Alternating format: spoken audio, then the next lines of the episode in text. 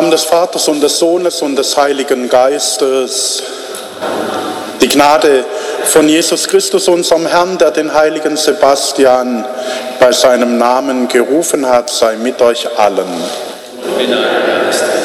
Schwestern und Brüder, liebe Jugendliche, wir feiern heute den Namenstag unserer Kirche, San Sebastian. Der Sebastian ist hier vorne in der Mitte, da wo die Rosen blühen. Er wurde unter Kaiser Diokletian erschossen von einem Erschießungskommando, damals mit Pfeil und Bogen, weil er sich zum Glauben bekannt hat an Jesus Christus. Und als Prätorianer, also als einer in der Ehrengarde des Kaisers, war das natürlich undenkbar. Die Christen wurden wegen ihres Glaubens verfolgt und so war die Entscheidung, sich zu outen, ein Todesurteil für den heiligen Sebastian. Er wurde dann in die Cloaca Maxima geworfen, war aber nicht tot. Die heilige Irene hat ihn gefunden und gesund gepflegt und dann ist er nochmal zum Kaiser gegangen und hat sich beschwert, dass man ihm kein ordentliches Verfahren gemacht hätte. Und dann wurde er in der Arena zu Tode geprügelt.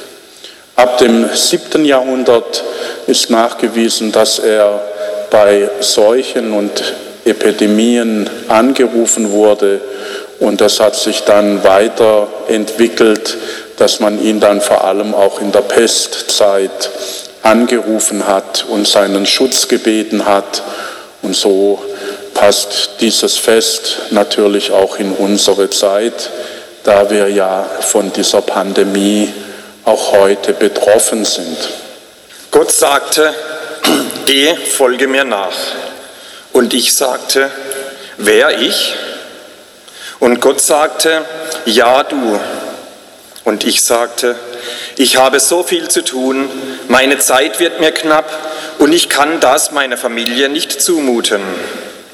Und Gott sagte, ich brauche dich. Und ich sagte, lieber Gott, ich gehöre nicht zu den Leuten, die sich wichtig machen. Was ist, wenn ich Fehler mache? Sie werden über mich reden und sie werden mich lächerlich machen. Und ich habe Angst. Und wieder sagte Gott, geh, folge mir nach. Und ich fragte, muss ich? Kann es nicht jemand anderer sein? Und Gott fragte, Liebst du mich? Dann geh und folge mir nach, Schritt für Schritt. Ich werde mit dir sein.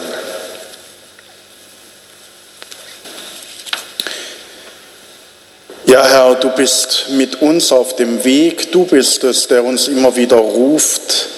Du bist es, der unserem Leben eine Zukunft gibt. Dir gebührt Lob und Ehre.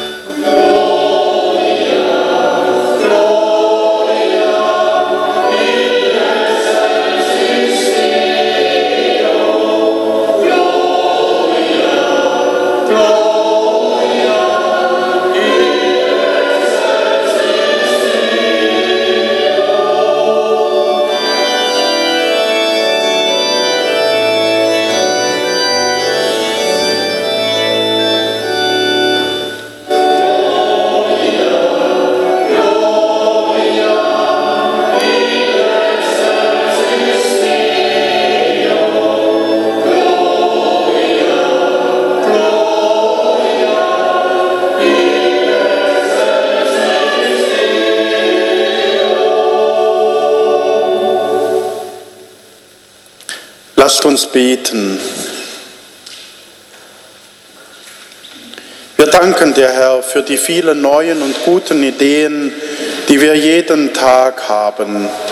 Wir danken dir für Begegnungen, Gespräche und Freundschaften, die uns unverhofft zufallen. Es tut uns und anderen Menschen gut, wenn wir füreinander Zeit finden. Für das Glück danken wir dir, aber auch für verpasste und verpatzte Gelegenheiten. Du bist mit uns auf dem Weg heute und in Ewigkeit. Lesung aus dem ersten Brief des Apostels Paulus an die Gemeinde in Korinth. Ich sage euch, Schwestern und Brüder, die Zeit ist kurz. Daher soll, wer eine Frau hat, sich in Zukunft so verhalten, als habe er keine. Wer weint, als weine er nicht. Wer sich freut, als freue er sich nicht. Wer kauft, als würde er nicht Eigentümer. Wer sich die Welt zunutze macht, als nutze er sie nicht. Denn die Gestalt dieser Welt vergeht. Wort des lebendigen Gottes. Dank sei Gott.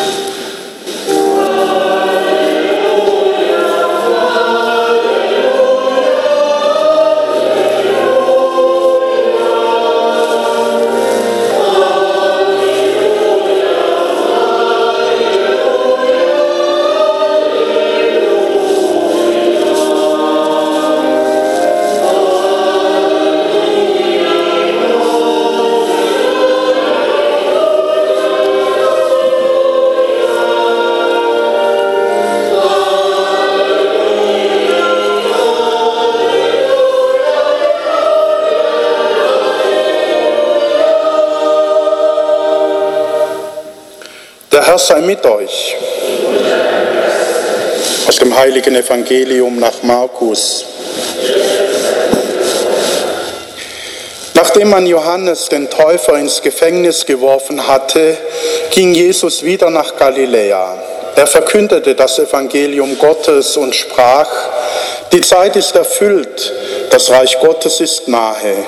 Kehrt um und glaubt an das Evangelium. Als Jesus am See von Galiläa entlang ging, sah er Simon und Andreas, den Bruder des Simon, die auf dem See ihr Netz auswarfen. Sie waren nämlich Fischer. Da sagte er zu ihnen, kommt her und folgt mir nach. Ich werde euch zu Menschenfischern machen. Sogleich ließen sie ihr Netz liegen und folgten ihm. Als er ein Stück weiter ging, sah er Jakobus, den Sohn des Zebedäus, und seinen Bruder Johannes. Sie waren im Boot und richteten ihre Netze her. Sofort rief er sie, und sie ließen ihren Vater Zebedäus mit seinen Tagelöhnern im Boot zurück und folgten Jesus nach. Evangelium unseres Herrn Jesus Christus.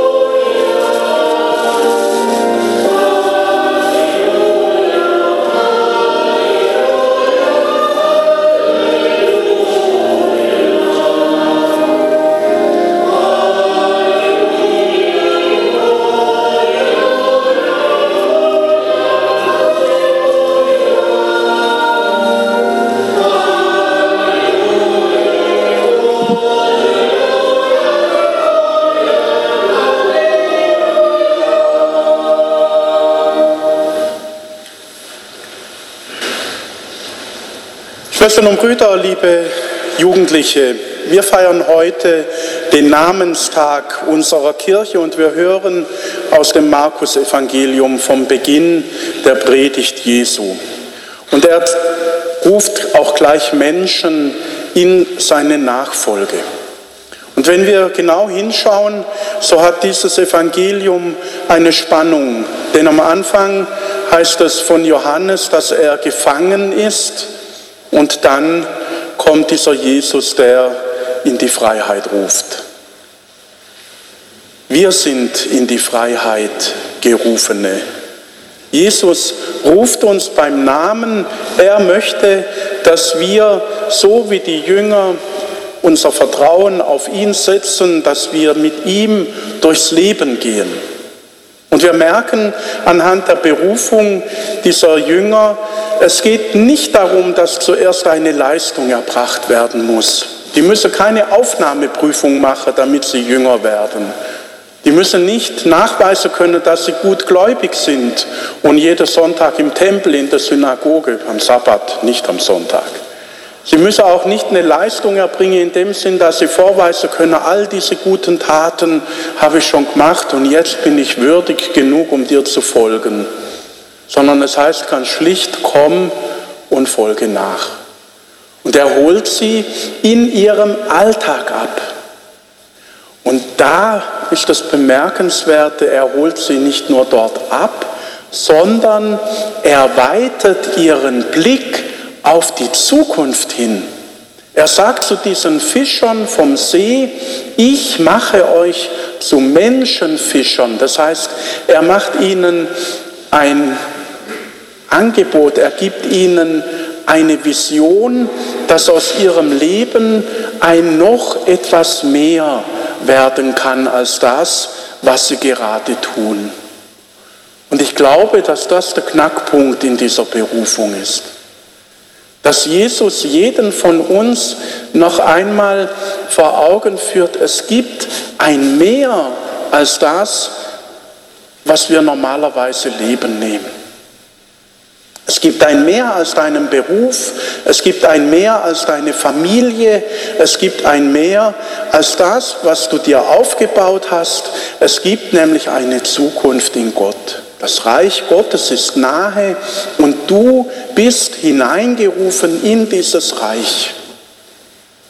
Und wer sich auf diesen Weg einlässt, der macht auf der einen Seite die Erfahrung von Freiheit, weil er sich plötzlich angenommen weiß von diesem Gott, von diesem Jesus und weil er dadurch, weil er sich akzeptiert und angenommen weiß, plötzlich in die Freiheit geführt wird, nicht mehr darauf zu achten, was denken die Nachbarn, wenn ich das oder jenes tue. Was denkt der oder die, wenn ich mich so oder so verhalte? Was werden die Leute sagen, wenn ich das oder jenes tue? Und diese Freiheit, die kann in letzter natürlich auch die Konsequenz haben, wie beim Sebastian. Dass man nämlich hingeht zum Kaiser ohne Angst, was macht er jetzt mit mir und was denkt er von mir und wie wird es bei ihm ankommen, sich zu diesem Christus bekennt. Und er kann das tun, weil er diese Freiheit in seinem Herzen spürt und weil er um diese Verheißung des Reiches Gottes weiß, dass eben mit dem Tod nicht alles zu Ende ist.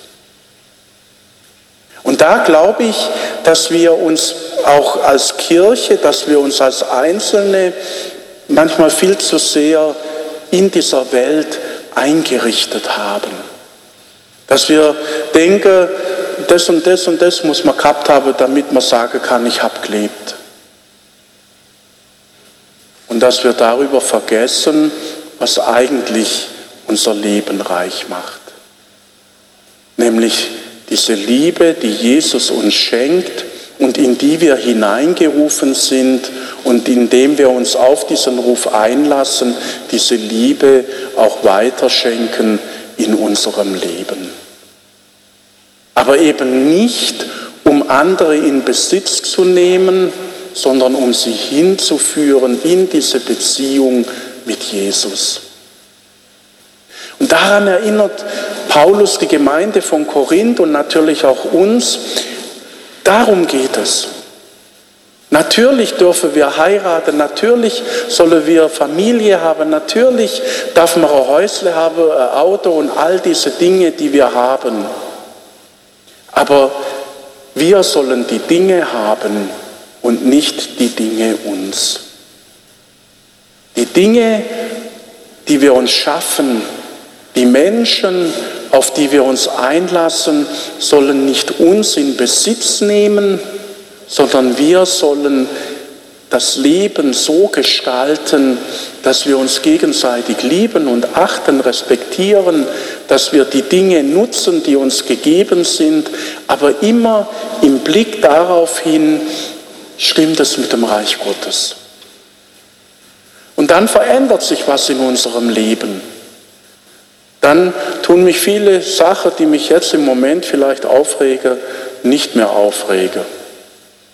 Der Kratzer im Auto, den ich gerade reingefahren habe. Oder wenn das Kind mit einer schlechten Note heimkommt. Oder wenn der Partner gerade das jetzt wieder macht, was er eigentlich nach meiner Meinung nicht tun sollte. Dann sind wir aus dem ein Stück weit befreit, weil wir nicht so sehr danach schauen, wie kann die Schöpfung mein Besitz werden, wie kann der Mensch so funktionieren, wie ich das von ihm erwarte, sondern wie können wir miteinander auf dem Weg sein, hin zu diesem Jesus hinein, in diese Vision, in dieses Reich Gottes, wo er uns in seiner Botschaft immer wieder vor Augen hält. Und wir spüren, das ist was ganz anderes. Da geht es nicht um Recht habe, da geht es nicht um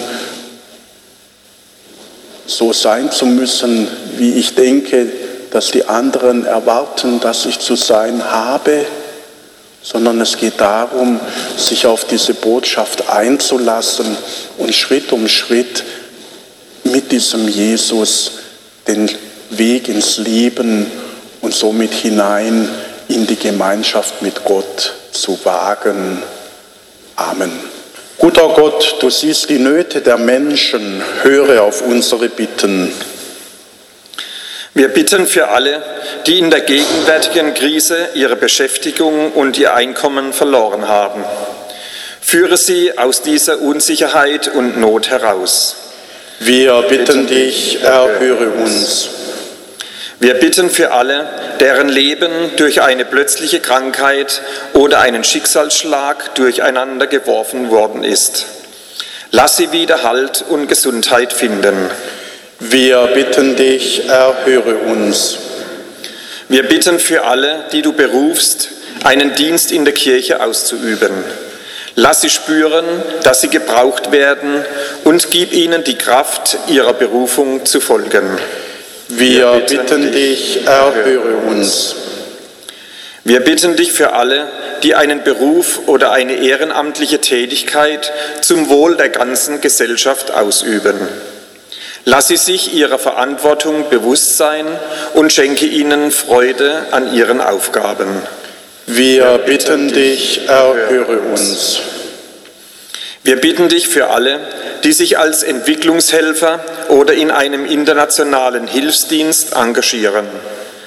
Lass ihr Engagement Früchte tragen. Wir bitten dich, erhöre uns. Wir bitten dich für alle unsere Verstorbenen. Schenke ihnen ewige Freude und Erfüllung bei dir. Wir bitten dich, erhöre uns. Unsere persönlichen Anliegen bringen wir im stillen Gebet zu dir.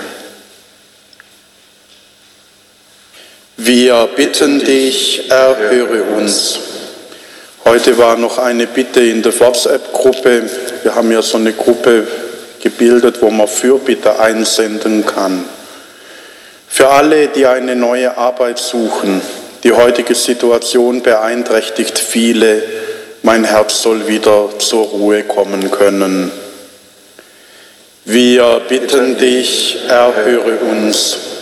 Gott und Vater aller, dein Reich komme und schenke uns allen Frieden, Sicherheit in Ewigkeit. Amen.